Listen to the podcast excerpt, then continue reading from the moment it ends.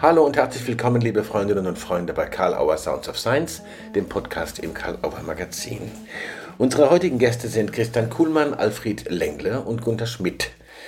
Christian Kuhlmann ist Studienleiter des weiterbildenden Studiums Professional Business Coaching an der Uni Bielefeld und er hat Alfred Lengle und äh, Gunther Schmidt eingeladen zu einem Gespräch und zu einem gemeinsamen Seminar, das im Februar 2022 am Milton Erickson Institut in Heidelberg stattfinden wird. Alfred Lengler als äh, prominenter Vertreter der Existenzanalyse, Gunther Schmidt als Erfinder und natürlich prominentester Vertreter des hypnosystemischen Ansatzes begegnen sich hier zum ersten Mal und loten einfach aus, was haben wir gemeinsam in unseren Philosophien und Ansätzen, wo sind Unterschiede und wie können wir gemeinsam voneinander lernen. Viel Spaß im Gespräch mit Alfred Lengler, Gunther Schmidt und Christian Kuhlmann. Ja, guten Abend. Ich freue mich sehr, für Karl Auer Sounds of Science drei prominente und hochspannende Gäste zu begrüßen zum Gespräch. Bei mir ist, äh, oder bei mir, wir treffen uns über Zoom, ist der Christian Kuhlmann, der Alfred Lengle und der Gunther Schmidt. Und das ist kein Zufall, denn es geht um Themen, wo die drei sehr vieles dazu sagen können und eine sehr, sehr spannende Begegnung, nämlich um die Begegnung des Ansatzes der Hypnosystemik und des Ansatzes der Existenzanalyse im Kontext der Frage nach Sinn und Würde in Organisationen. Ich begrüße den Gunter Schmidt und dann hören wir die Stimme und wissen, zu wem sie gehört. Hallo Gunter. Hallo Matthias, ja, schön. Äh, vielen Dank auch, dass du die Initiative für diesen Podcast da hast. Wunderbar. Alfred Lengde, herzlich willkommen. Hallo. Ja, danke. Ich freue mich auch sehr, dass wir hier schon mal erste Gedanken ein bisschen entwickeln können, die wir dann viel ausführlicher noch ausweiten mhm. werden. Okay. Christian Kuhlmann, hallo. Ja, hallo Matthias. Ich freue mich sehr, dass wir äh, zwei spannende Ideen und äh, Zugänge zusammenbringen können. Ja, also zuerst die Frage an dich, lieber Christian Kuhlmann. Du bist ja derjenige, der das hier initiiert hat, das kann man, glaube ich, so sagen, der das Engagement aufgebracht hat, die beiden Protagonisten zusammenzubringen und auch die Idee, dass diese beiden Ansätze, Hypnosystemik und Existenzanalyse, irgendwas miteinander zu tun haben müssen, gerade im Konzept von Sinn und Würde in Organisationen. Vielleicht willst du ein bisschen was dazu sagen. Wie kamst du auf die Idee und was ist da so spannend für dich? Wie ist das passiert? Naja, es gibt eine ganz, eine ganz praktische Idee äh, oder einen praktischen Hintergrund, äh, dass äh, in meiner Berufswelt, wo es viel um Leadership und Transformation geht, äh, ich mit, ich mit ähm, an bestimmte Grenzen gekommen bin, wenn ich dort gearbeitet habe, habe relativ viel mit systemtheoretischen Perspektiven gearbeitet, die ich sehr brauchbar finde, ähm, aber habe gemerkt, dass die Personen, die drin waren in diesen Prozessen, die Entscheiderinnen und Entscheider waren oder die es tragen mussten, oft in einer Kraftlosigkeit, in einer mangelnden Wirksamkeit sich wahrgenommen haben, auch in einer mangelnden Freiheit eher getrieben und auf der anderen Seite immer stärker die Frage aufkam, wozu das Ganze eigentlich? Mit welcher Sinnrichtung, mit welcher Ausrichtung?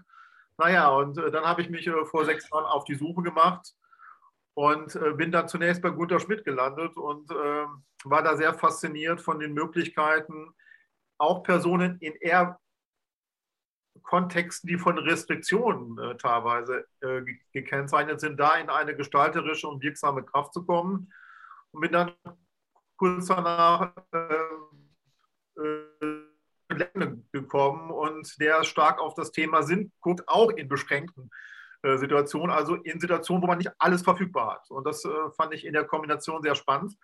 Und so kam die Idee in einem Seminar, als ich ähm, quasi bei dir war, Gunther, uns mal zusammenzubringen. Und das fand ich deswegen auch spannend, ähm, weil wir ja jetzt einen systemisch orientierten Ansatz oder konstruktivistisch orientierten Ansatz und einen Ansatz äh, aus dem Bereich äh, von Humanismus zusammenbringen, ohne die beiden Ansätze Seite gleich reinzutun. Das hat mich immer interessiert, wie man Sachen verbinden kann und äh, zusammenbringen kann. Hm.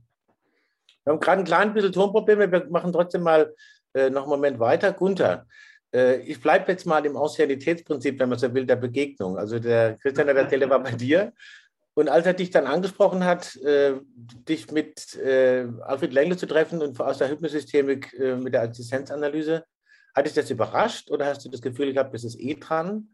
Was hat dich da, äh, wie ging es dir da sozusagen bei dieser Anfrage? Also auf Art hat es mich äh, ein bisschen überrascht, aber andererseits auch wieder gar nicht, weil äh, so ich dann von Christian schon mal gehört hatte, dass er sich damit auch so beschäftigt hat und das für mich ohnehin schon immer eine sehr wichtige Mitorientierung in meiner Arbeit war. Also die Arbeit von Alfred, äh, von Alfred Lenge habe ich schon immer lange, schon seit vielen Jahren verfolgt und Vorträge und so alle oder Bücher auch so gelesen und so weiter, Vorträge gehört. Und äh, auch die Arbeiten natürlich zum Beispiel von äh, Viktor Frankl, äh, die ja auch da eine wichtige äh, äh, Orientierungsbasis dabei sind, die haben mich schon immer in meinen Arbeiten geleitet. So, von daher war das für mich aber vor allen Dingen weniger überraschend als sehr erfreulich, dass mhm. da so eine Verbindung dann her, zustande kam. Und da habe ich sofort zugesagt, so in der Form, weil äh, aus meiner Sicht gerade auch, ich komme ja ursprünglich auch, das ist ja meine Hauptheimat, die systemische Konzeption. Ne? Wir sind ja so wie Fritz Simon auch, wir waren ja Teil dieses Teams in Heidelberg, was den systemischen Ansatz ins Deutschsprachige mehr gebracht hat.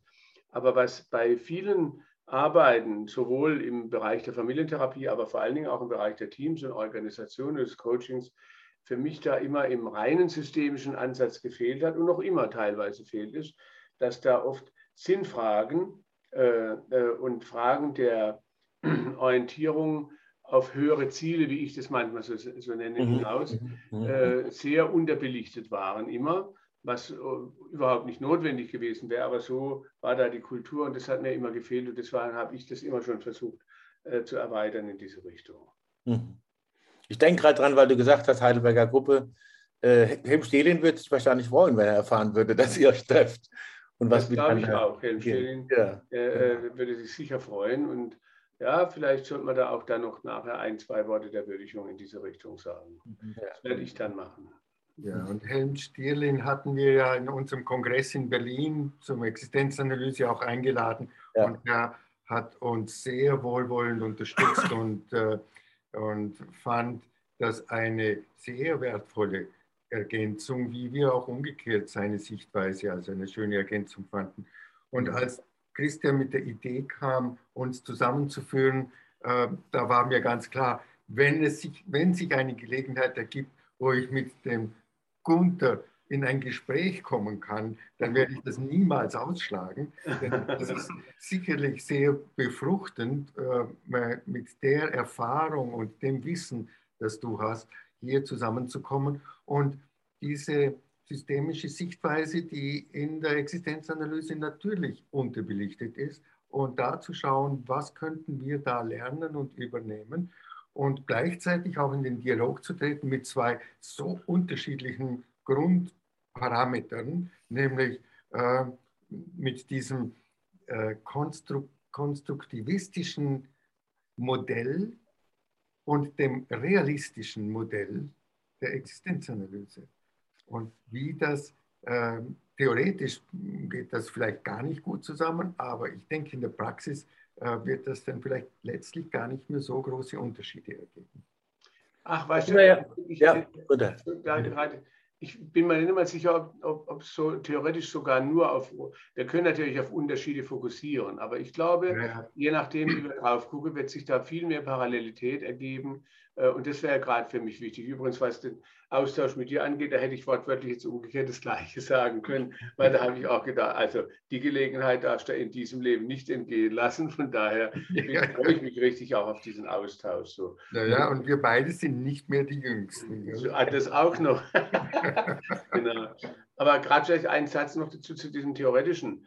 Äh, das hängt eben ganz davon ab, wie man konstruktivistische Aspekte auch versteht. Ja. Und aus meiner Sicht, ich, in der hypnosystemischen Arbeit ist ja ganz wichtig, dass man diese üblichen eher kognitiv orientierten systemischen Konzepte ergänzt mit einer Betrachtung, wie unwillkürliche Erlebnisprozesse überhaupt entstehen.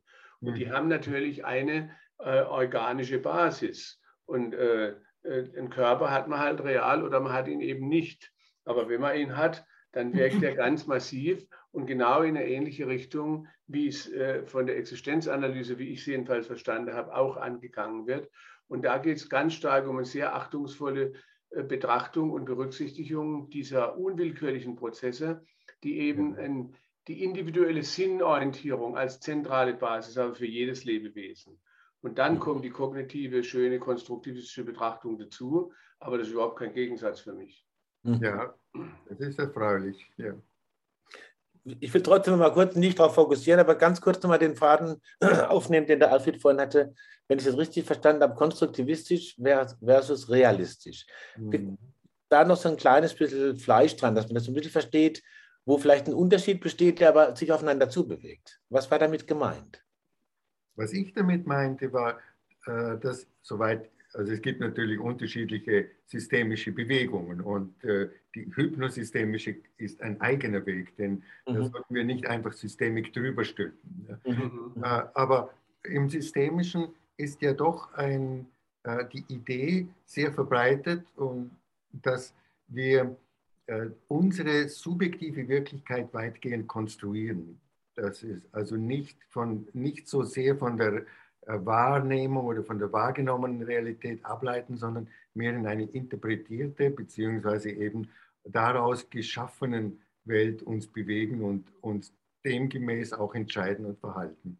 Mhm. Und wir in der Existenzanalyse gehen von einem ähm, unmittelbaren Erleben mit aller Kritik und aller äh, Irrtumsmöglichkeit aus, aus der wir versuchen, phänomenologisch etwas Wesentliches zu erfassen, das wir aber dann durchaus, das hat einen, äh, auch eine Art konstruktivistischen Anteil, mhm. dem wir aber eine subjektive Realität zumessen.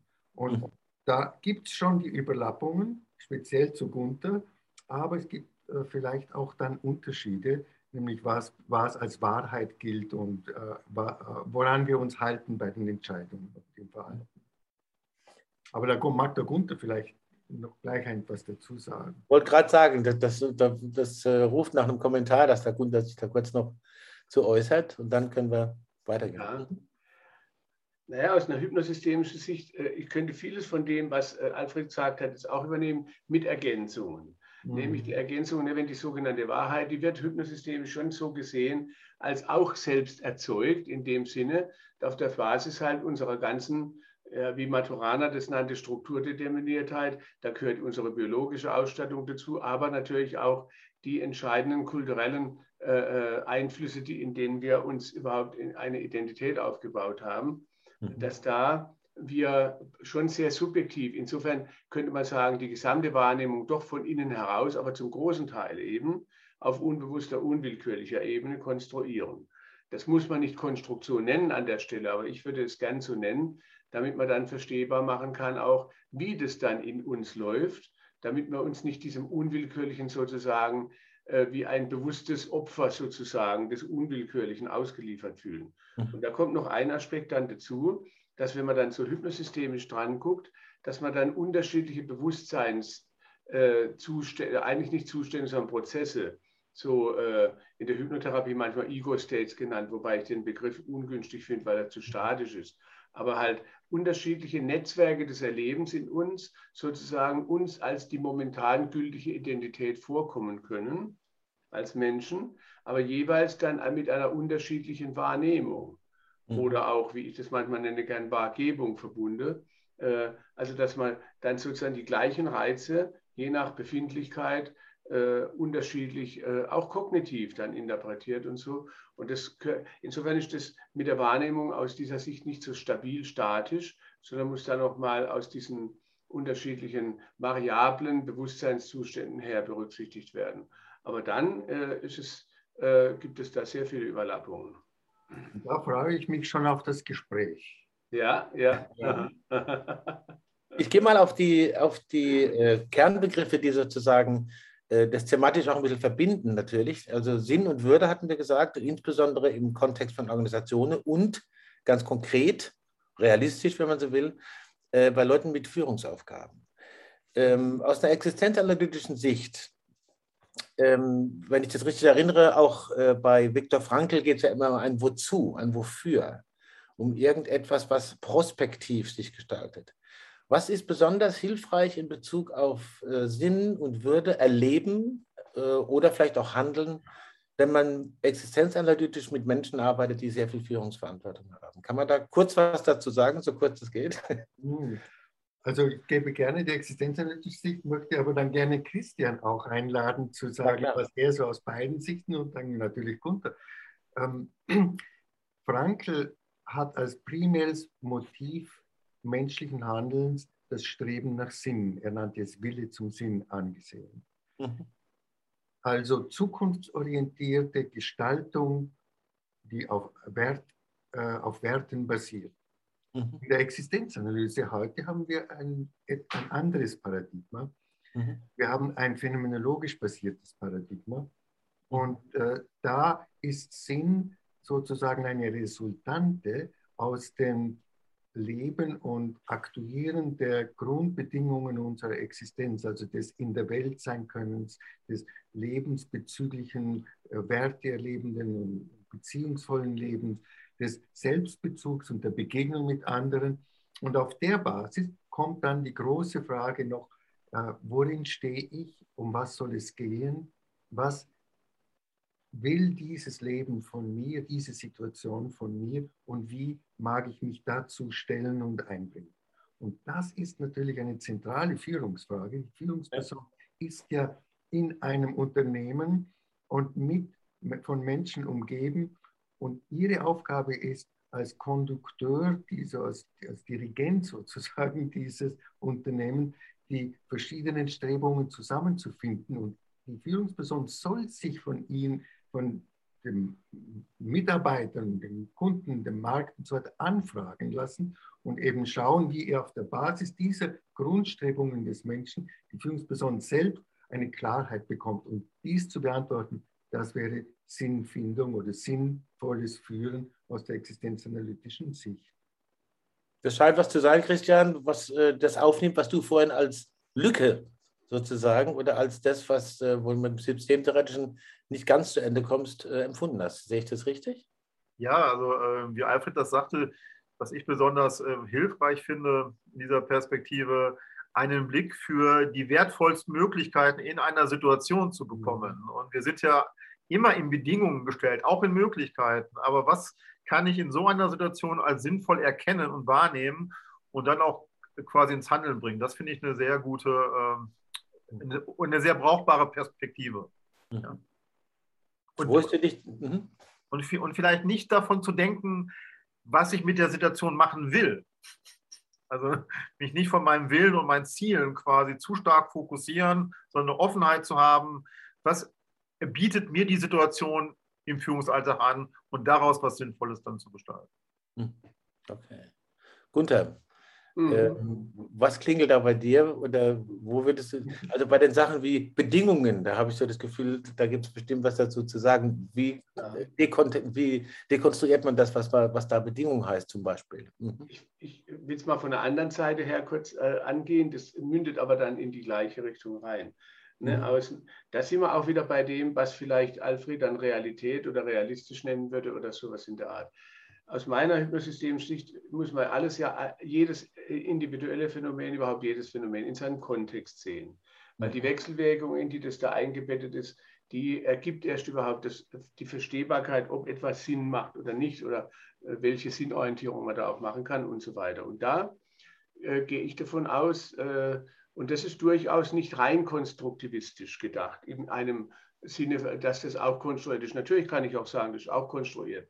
Aber ich gehe von Basisgrundbedürfnissen von Menschen in Situationen, in sozialen Systemen aus. Und zu mhm. diesen Grundbedürfnissen, damit sich Menschen in ihrer optimalen äh, Kompetenz, in ihrem optimalen Sinn erleben, auch in, in einer erfüllten Erlebensweise überhaupt erleben können. Dazu gehören zum Beispiel einfach, dass man sich sicher fühlen kann irgendwie, auch eine Zugehörigkeitssicherheit, aber auch sowas wie Wertschätzung für die eigenen Beiträge, Autonomie äh, und auch Unterstützung von autonomen Prozessen, gleichzeitig aber eine starke Verbundenheit, ne? was man auch in dem Konzept von Helm Stierlin bezogene Individuation ja. gut wiederfindet und so weiter.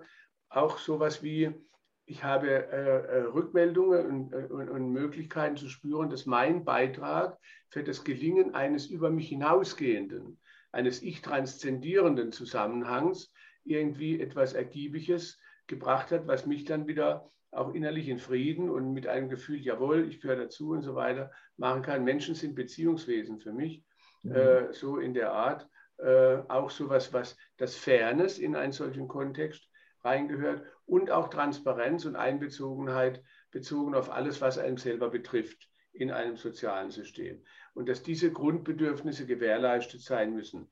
Und zwar, das würde ich schon als humane Konstante äh, postuliere erstmal für mich. Insofern mhm. ist das nicht konstruiert, nur einfach. Natürlich kann ich sagen, es ist auch konstruiert, aber äh, das lasse ich jetzt mal offen. Für mich ist das so, jeder Mensch, der irgendwie auf die Welt kommt, äh, wir haben, der, der ist schon noch gar nicht ausgereift, der ist noch im sozialen Uterus sozusagen für einige Zeit und kann seine Identität eigentlich nur über Bezogenheit und über bestimmte Arten der Beziehungserfahrungen äh, überhaupt entwickeln. Und da gehört es dazu bezogen auf Führung heißt es dann für mich wieder ganz klare, verantwortungsvolle Aufgaben in Richtung, äh, manchmal sage ich dann auch äh, so ein bisschen so, äh, Führungskräfte sind auf eine Art wie ähm, jedenfalls massiv mitgestaltende Kontextarchitekten oder Beitragende zu Kontexten, indem sie genau über ihre Verhaltensweisen und über das, wie sie Regelungen beachten und damit auch sozusagen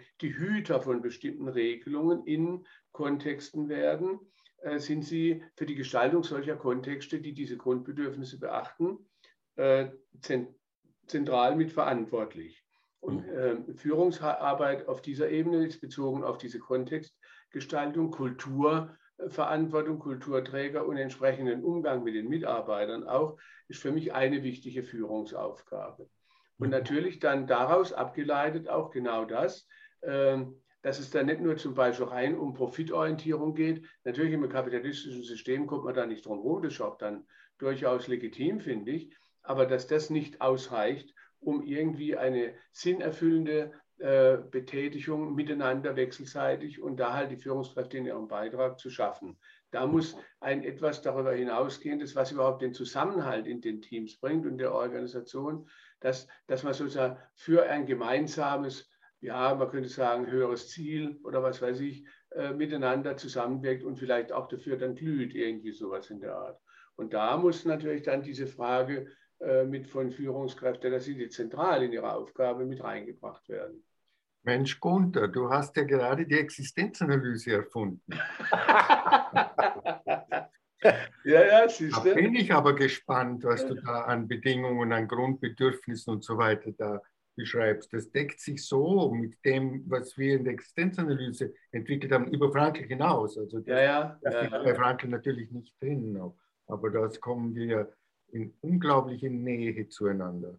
Ja, ja, das ist zum Beispiel gerade Stichwort Frankl. Ich hatte mal das große Glück für mich, einen ganzen Tag mit ihm und seiner Frau damals ihn zu betreuen in Hamburg auf so einem großen Kongress. Mhm. Da war er schon 90 oder so, aber noch sehr, sehr vital und so weiter. Aber da, das ist auch, vielleicht ist das ganz interessant, wenn wir darüber reden, jetzt insofern auch. Das ging mir auch so, dass ich auch, ne, wenn er sagt dann so, der Wille zum Sinn und so, das, das kann ich sofort bejahen. Aber wie das dann zustande kommt und welche Komponenten mhm. dafür beachtet werden. Weil wenn ich das einfach postuliere, der Wille zum Sinn, da kann ich sofort Ja sagen. Aber wie kommt dann eben dieser Prozess zustande einer gelingenden, sinnerfüllenden Erfahrung? Das genau. ist genau dieses, äh, der Sinn ist ja nicht gegeben. Der Sinn muss von einem selber sozusagen, das hat ja der Frankl auch betont, aber gefunden werden oder entwickelt werden auch so. Aber da habe ich manchmal, in dem, wie ich mich damit beschäftige, habe schon den Eindruck gehabt, diese Frage beantwortet er nicht differenziert genug. Ja, das war eben genau auch die Auseinandersetzung, die ich mit ihm hatte. Aha.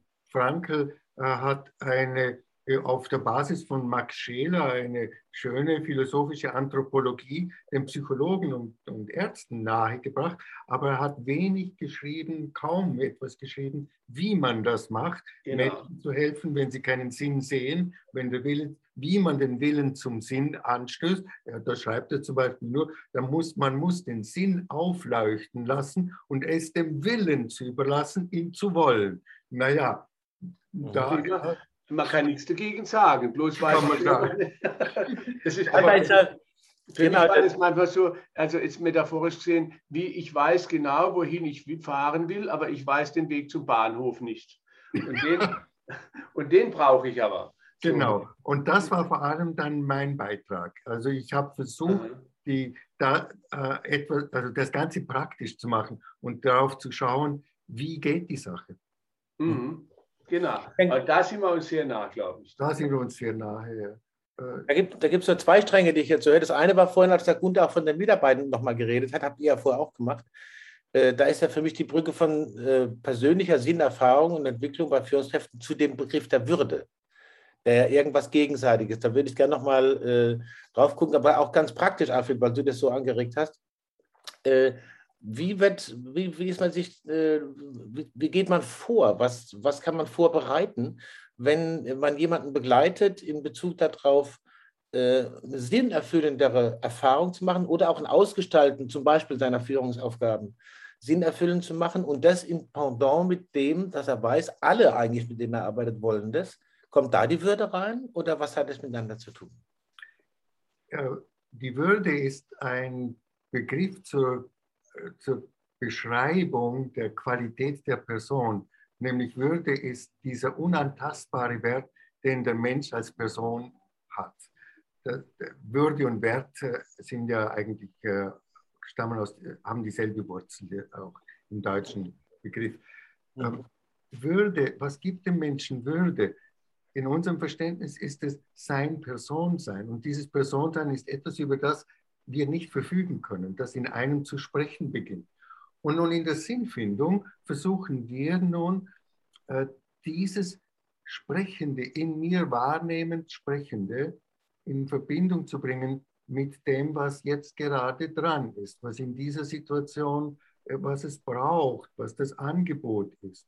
Und die, diese Sinnfindung ist eine höchstpersönliche Angelegenheit. Das heißt, kein Coach, kein Trainer kann uns sagen, kann mir sagen, was ein Sinn ist, sondern das ist gerade eben die existenzielle Aufgabe eines jeden Menschen, zu sehen, worin er wirksam sein kann und sein Leben aufgehen lassen kann, in etwas Größeres bringen kann und dadurch gestalterisch in, in Welt und Leben eingreifen kann, sodass er erleben kann, durch meine Hand geschieht etwas Gutes, etwas, das einen, das, das einen Wert hat. Jeder Mensch möchte erleben, dass er für etwas gut ist und dass durch ihn etwas Kreatives, Positives entsteht. Mhm. Und äh, dies geht nur durch das Nadelöhr dieser äh, Person, dieses eine Würde haben, dieses einen Wert haben, der in dem, was ich nun als sinnvoll erlebe, und ich mache mir nicht den Sinn, sondern das zeigt sich mir in Form einer Schwingung, äh, in dem äh, kann ich nun meine Würde zum Wirken bringen. Und das wäre existenzieller Sinn. Über den Sinn des Ganzen, über den ontologischen Sinn, können wir als Psychologie ja gar nichts aussagen. Da können wir vielleicht eine Ahnung entdecken in, einem, in, in einer Person. Und sonst verweisen wir halt auf Philosophie und Religion, weil Religionen geben dazu Antworten. Aber das halten wir sauber getrennt. Der mhm. existenzielle Sinn, das, was ich mit durch meine Fähigkeiten, Wertbezüge, durch mein eigenes Selbst und würdevoll beitragen kann in der Führung, in, mit Menschen begleiten, im Coaching, in der Therapie. Du hast ja in dem, was du gerade gesagt hast, klang ja schon auch der, phänomenologische Duktus regelrecht mhm. durch. Mhm. Klammer auf, natürlich auch äh, Kants Idee, äh, Menschen äh, immer, niemals nur mittels, sondern ja. immer auch zugleich Zweck und so. Klammer ja. zu. Aber äh, Gunther, ich, ich, will sozusagen von dem ausgehen, was der Alfred gesagt hat, nochmal äh, zurückgehen. Es gibt einmal dieses Erleben von das Klang sozusagen, das meine ich nicht kritisch, sozusagen aufs Individuum bezogen, auf die Persona. Mhm. Und äh, es gibt dieses äh, äh, Begegnende in einer, in einer würdevollen Umgebung mit anderen sein. Ihr lebt es ja in der Systelius, was du vorhin äh, gesagt hast, ja auch wirklich äh, tagtäglich und geht da in diese Prozesse hinein. Wo ist sozusagen in, in, eine Verbindung der Arbeit an mir als Person für ein sinnerfülltes Tun und ein Erfahren, wo ich Sinn finden oder kreieren kann? Das ist mir noch nicht so klar und äh, wo ist die Verbindung zu den anderen? Frage ich jetzt bei Gunther, aber natürlich dann den Christian und den Alfred gleich gerne noch mit. Mhm. Ja. Naja, das ist genau der Punkt. Das, das ist eine balancierte Betrachtung, die mich da immer bewegt, sowohl auf die Innenwelt und auf die Dynamik der Innenwelt einerseits, aber auch, äh, wie dieser, dieses Individuum eingebettet ist in Wechselwirkungen. Ne?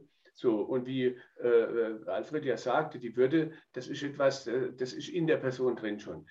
Aber man sieht ja, ne, man sagt dann zum Beispiel, bei uns heißt im Grundgesetz, die Würde des Menschen ist unantastbar. Das klingt klasse, Sie wird aber jeden Tag mehr als angetastet. Sie wird betatscht, sie wird getreten, sie wird niedergedrückt in Interaktionen, also in unterschiedlichen Formen. Und auch übrigens natürlich in vielen Organisationen, wenn mit Abwertung, mit Druck, mit Angst, mit Unklarheit, mit Widersprüchlichkeit zum Beispiel geführt oder miteinander umgegangen wird. Wenn ich die Social-Media-Dynamik angucke, wie da oft, also nicht nur verbal, überhaupt mit Hasssachen und so weiter geredet wird, da könnte man sagen, jedenfalls erleben es dann subjektiv Menschen so, dass ihre Würde sehr wohl verletzt und äh, angetastet wird, so mhm. in der Form. Ähm, und da gibt es eben zwei Aspekte dann davon. Das ist genauso auch mit dem Sinn. Der, das, der Begriff Sinn, äh, der äh, kommt ja, heißt ja nicht umsonst Sinn. Das hat ja was mit sinnlich auch und mit Sinnen zu tun. Und es geht über die kognitive, deswegen der Wille zum Sinn, ist eigentlich für mich deswegen schon nicht ausreichend, weil der eben eher mehr die willentlich bewusste kognitive Ebene anspricht und die ist natürlich wichtig. Das will ich überhaupt nicht irgendwie kritisieren, aber sie ist nicht ausreichend, weil Sinn erleben, wenn man jetzt heute noch die moderne Hirnforschungsergebnisse dazu nimmt, zum Beispiel die Stichworte wie somatische Marker von Damasio oder sowas, die zeigen, da kommen halt wertvollste intuitive Feedback-Schleifen aus dem intuitiven Prozess, die sind nonverbal, die muss man auch dann noch übersetzen ins Kognitive eventuell, aber sie sind ungeheuer relevant. Und Sinn erleben ohne das Einbeziehen dieser inneren, was man dann wieder in der Achtsamkeitskonzepte auch wiederfindet, ohne diese Berücksichtigung dieser Dynamik, äh, ist überhaupt nicht denkbar für mich. Nun aber, damit es in äh, hilfreicher und womöglich ungestörter oder relativ ungestörter Weise beim Individuum stattfinden kann, braucht dieses Individuum natürlich wieder entsprechende interaktionelle Erfahrungen in Kontexten welcher Art auch immer. Und da spielt natürlich zum Beispiel gerade in der Lebenswelt, wenn jemand arbeitet, das eine zentrale Rolle. Deswegen war für mich, ich habe die ganzen Konzepte für die Siselius Klinik damals entwickelt und auch mhm. die ganze Organisationskultur konzipiert und so, äh, so und meine Mitgeschäftsführerin, die Mechthild Reiner und ich versuchen es halt von unserer Rolle aus, das kann man ja nicht allein machen, da kann man ja nur Beiträge machen, so dass eben schon alle Regelungsprozesse in dem System mit massiv abgeflachter Hierarchie und mit enorm viel Einbezug der Leute in sozusagen, wo sie achtungsvoll, autonom eingeladen, äh, in ihrer Autonomie eingeladen werden, Beiträge zu machen zu Entscheidungsprozessen, zu, dass es nicht von oben herab ihnen aufdiktiert wird, sondern dass es mit, miteinander entwickelt wird. In, das ist natürlich äh, dann wieder wichtig, gerade selbst organisiert, mehr sich orientierende Organisationen, die brauchen mehr Organisation aus meiner Sicht als äh, klassisch hierarchische Strukturierte. Die sind dann komplexitätsreduzierter, aber dafür auch nicht so getragen von den Mitarbeitern. Aber dieses ständige Wechselspiel, was ja auch nicht statisch ist, ne? und selbst wenn jemand wie ich jetzt in meiner Rolle dort als, als ärztlicher Direktor und Geschäftsführer und so in dieser Klinik, wir haben 200 Mitarbeiter, denke ich, verhalte mich jetzt sehr würdigend und sehr unterstützend für diese Sache und damit auch alle Leute ermutigen, dass sie nach innen auch ihre Sinnfindung sozusagen beachten sollten oder Sinnentwicklung. Bedeutet es nicht, dass es so ankommt. Also es ist ein ständiger Rückkopplungsprozess, wo man immer wieder neu äh, äh quasi justieren kann und das ist immer nur fluktuierend. Das ist also praktisch eine dynamische Balance, die immer wieder sozial aus dem Balance sein. Aber beides ist dafür wichtig. Mhm. Aber der Blick auch nach innen sozusagen und das Hören und Spüren in diese inneren Rückmeldesysteme ist dabei zentral, selbst wenn man sie nicht kognitiv begründen kann. Sie sind dennoch eine wertvolle, wichtige Informationsquelle, die dann mit dem Kognitiven halt abgestimmt werden muss.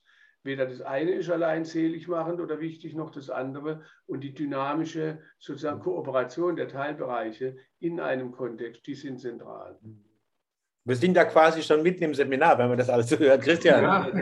und, viel, und vielleicht noch mal. Moment gerade ein Gelingenserleben haben, was hier gerade passiert. Vielleicht willst du auch zum Seminar noch ein bisschen was sagen. Ja, ich will von einen Schritt noch mal ganz kurz zurück, Natürlich. weil was, was, was du sagst, Gunther, finde ich eine unglaubliche Parallelität und äh, mhm.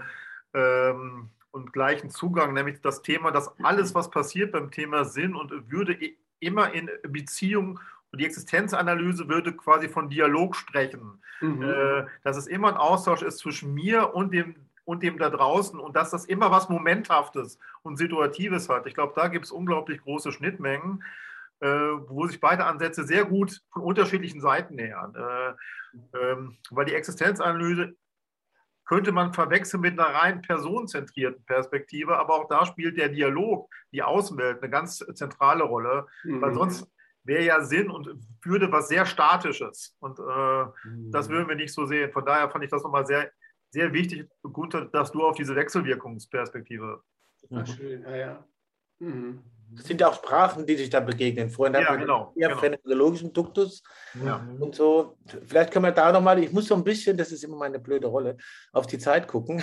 Mhm. Mhm. ähm, also es gibt übrigens äh, vorweg, es gibt zum Abschluss immer die typische Sounds of Science Frage. Gibt es irgendetwas, wo ihr dachtet, das kommt bestimmt?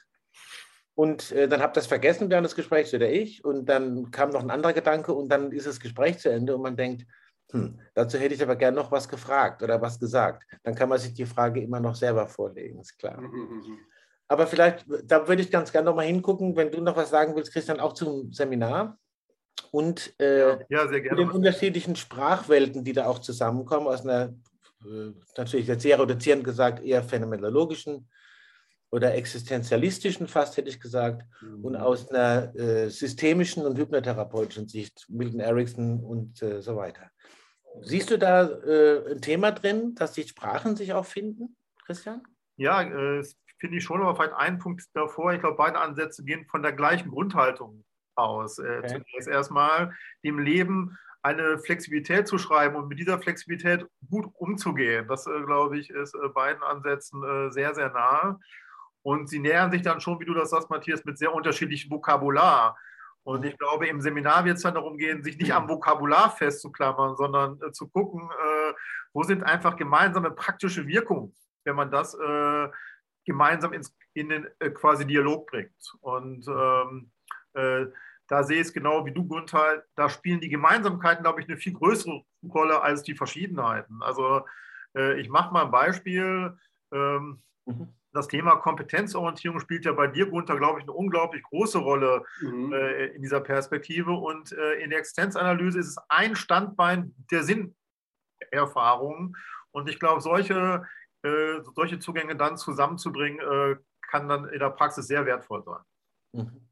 Ja, das wir werden auch auf Praxis schauen, ne? genau. Ja, ich kann mir das auch vorstellen für Seminare, gerade wenn wir bei dem Thema waren vorhin, wie kommt man denn da hin oder sowas. Ja.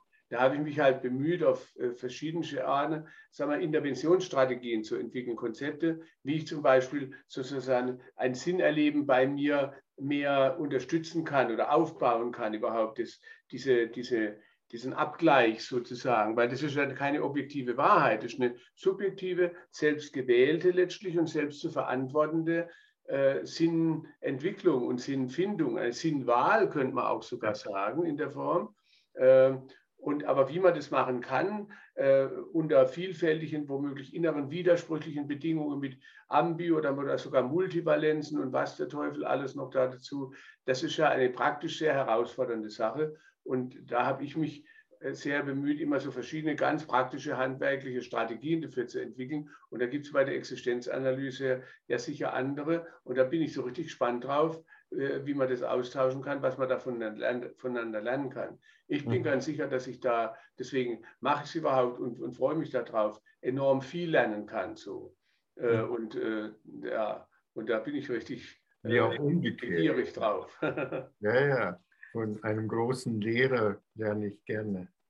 Naja, ja, umgekehrt auch. Also, ich glaube, es ist nicht zu viel versprochen, wenn man sagen kann, das wird sicher eine interessante Erfahrung für die Protagonisten, für alle drei, die jetzt hier zusammen sind, aber sicher auch für die, man darf auch gespannt sein, aus welchen Kontexten primär dann die Menschen kommen, die da sich anmelden und sie sind gut beraten, wenn sie es tun. Erlaubt ihr mir, auf die Karl Auer Sounds of Science Schlussrunde zu gehen und euch zu sagen, äh, gibt es noch irgendwas, ein, ein, ein, Faden, der irgendwo neben euch liegt, wo ihr sagt, den nehme ich nochmal auf, sonst werde ich es vergessen, das ist mir noch wichtig. Das kann eine kleine Frage sein, äh, an sich selbst oder an jemand anders. Und es kann auch ein einfaches Statement sein. Alfred, willst du anfangen? Du darfst aber dann auch nochmal, wenn dir noch was einfällt. Mein Gott, ich bin so wunschlos glücklich. Also, von dem, was ich gehört habe, äh, ich bin sehr beeindruckt. Äh, Gunther hat irgendwie einen Weg, ist einen Weg gegangen im Bereich der Psychotherapie, der Beratung, des Coachings, der unglaubliche Parallelen hat zu meinem Weg. Äh, es scheint mir, dass du dich sehr von deinem Lehrer und Mentor auch befreit oder gelöst hast und deinen Weg dann gefunden hast.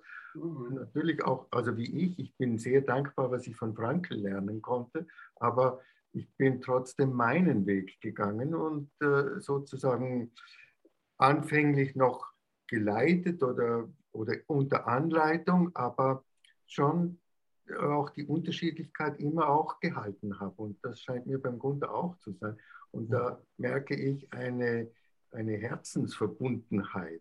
Wenn ein Mensch so einen Weg geht, das äh, beeindruckt mich sehr, das freut mich auch sehr. Und dann bin ich sehr gespannt. Das wäre meine Sound of Music. okay. okay. Sound of Music, genau. Gut, ja. interessant, Alfred, weil in die gleiche Richtung wollte ich umgekehrt was sagen, weil das stimmt. Ich habe ähm, aber da sind wir eigentlich genau beim Thema. Ne? Sowohl du, so habe ich jetzt den Eindruck, als auch bei mir ist es so, und ich denke beim Christian auf seine Art dann hoffentlich auch genauso. Mhm. Äh, das waren unglaublich wertvolle Anregungen. Also gerade zum Beispiel, was ich von Helm Stierlin alles äh, äh, äh, gelernt habe und wie der mich gefördert hat, da bin ich lebenslang unglaublich dankbar. Und auch viele Sachen, die ich von Helm, äh, bei Helm erlebt habe, die waren so, dass sie auch mein Verständnis von Führung und von verantwortungsbewusster äh, äh, Übernahme einer Rolle, das, dieser Rollenaspekt ist dabei auch wichtig für mich, mhm. so also sehr, sehr hilfreiche Anregung. Und natürlich von Milton Erickson auf seine Art unglaublich. Das, ist, das kann ich gar nicht beschreiben, was, wie, wie dankbar ich dafür bin. Und ich merkte, und das ist genau eigentlich unser Thema auf der Art auch, habe ich den Eindruck, all diese wertvollen Einflüsse. In mir hat immer wieder so ein Feedback-Prozess stattgefunden, dass wenn ich dem einfach so folgen würde, das nicht stimmig wäre. Da muss noch irgendwie, und das ist so, da habe ich auch das Gefühl, das kann ich aber nicht begründen, als ob es dann, das ist nur eine Erfahrung, die so, und das fände ich auch, natürlich, das wäre jetzt auch mein äh, mhm. äh, Schlussbeitrag zu Science oder was weiß ich, wie, wie das kommen kann. Ich habe da manchmal so einen Eindruck, da ist schon was angelegt, was man aber nicht so begründen oder äh, so kann, was äh, dann sozusagen in Resonanz geht mit dem, was man von außen alles aufnimmt. Bei mir war das sicherlich so, dass mhm. da irgendwas war und das war, das war eigentlich nicht ich im Sinne des bewussten, willentlichen Ichs. Das war etwas, was aus mir heraus und über mein Ich hinausgehend mhm. größer, stärker oder was weiß ich war, mhm. immer gesagt hat, ja, klingt alles klasse und so weiter, aber irgendwas stimmt noch nicht und irgendwas stimmt noch nicht. Und es ist immer noch nicht fertig. Das ist sozusagen ein lebenslanger, nicht endender Prozess des Suchens. Aber das finde ich gerade spannend. Also ich finde auch gern, aber ich bin viel lieber auf der Suche und immer wieder im neuen Abklang und äh, also Ausklang. Und äh, da erlebe ich eine gewisse Parallelität und da bin ich sehr gespannt, viel vom Alfred auch zu lernen und vom Christian auf seine Art, wie die das machen und gemacht haben so, weil da erlebe ich auch eine gewisse Parallelität und die freut mich sehr und die berührt mich auch sehr. Mhm. Danke. Und der Christian ist, glaube ich, auch gerade auf dem Weg. Christian, äh, äh, was, hat, was, was, liegt dir noch auf dem Herzen sozusagen? Ja, auf dem Herzen. Einmal bin ich, bin ich einfach sehr dankbar, mit so zwei äh, klugen und wertschätzenden Leuten zusammenzuarbeiten. Äh, das ist, ja, ein reines Vergnügen, das ist ein reines Vergnügen für meinen Kopf und für meine Seele. Mhm. Ähm, und, äh, aber was mich für unsere drei Tage nochmal sehr interessieren wird, ist, äh, wie wir auf das Thema Ambivalenz und Paradoxien kommen. Wir haben viel über Gleichheiten gesprochen. Da glaube ich aber, da könnte es tatsächlich spannende Unterschiede und Impulse geben. Äh, Toll, ja. Und äh, wie, wie, wie, wie man das aus einer existenzanalytischen und aus einer quasi hypnosystemischen Perspektive zusammenkriegt, sowohl im Gespräch als auch praktisch, darauf freue ich mich sehr. Ah, das würde ich noch eins gerne ergänzen. Und das wieder gerade auch für Führungsrollen. Weil die sind ja, also die meisten Führungskräfte, in denen verkörpern sich die Widersprüche der Organisation bis in die Zehen ja. sozusagen. Und, und, und umgekehrt äh, müssen sie mit denen ja umgehen. Da haben sie noch eigene innere Widersprüche und wie sie das jonglieren und so, dass sie dabei gesund bleiben und es in einer guten, würdigenden Weise nach außen bringe? Das finde ich eine hochspannende Frage. Ah, da freue ich mich richtig drauf, dass wir uns damit auseinandersetzen. Ich freue mich, dass ihr euch zusammengesetzt habt übers Netz und dass das Netz gehalten hat. Danke nochmal, dass wir äh, das, äh, den Umzug gemacht haben, sozusagen in eine, eine stabilere Verbindung. Das könnte man jetzt metaphorisch verstehen und ganz real. Sichere Verbindung. Danke für eure Zeit, Alfred Lengde, Gunter Schmidt, Christian Kuhlmann. Danke fürs Zusammenbringen. Und wir freuen uns, wenn das Seminar stattfindet. Und lasst es uns wissen. Wir werden das natürlich ja. entsprechend posten, dass die Leute wissen, wo sie hin müssen. Danke. Vielen Dank, Matthias. Auf nach Heidelberg. Danke dir, Gunther. Und danke, Christian, und danke, Alfred. Das fand ich jetzt richtig klasse. Ich freue mich richtig auf diese Begegnung ja. in Person. Wunderbar. Ja, da ist sicher einiges Innovative zu erwarten beim Seminar mit Christian Kuhlmann, Alfred Lengde und Gunter Schmidt zu Existenzanalyse und Hypnosystemik im Februar 2022 in Heidelberg im Milton Erickson Institut zu finden unter www.myhigh.de. Danke nochmal den beiden fürs Gespräch und natürlich danke, liebe Hörerinnen und Hörer, fürs Zuhören und fürs Dabeisein. Vergesst nicht, positive Bewertungen zu hinterlassen, wo immer ihr Karl Auer Sounds of Science hört und verfolgt. Schaut euch weiter um im Magazin und schaut euch weiter um bei der Autobahn-Universität, bei Sounds of Science und natürlich bei karl-auer.de im Programm des Karl Auer Verlags. Bis zum nächsten Mal. Vielen Dank und alles Beste aus Heidelberg von Karl Auer Sounds of Science.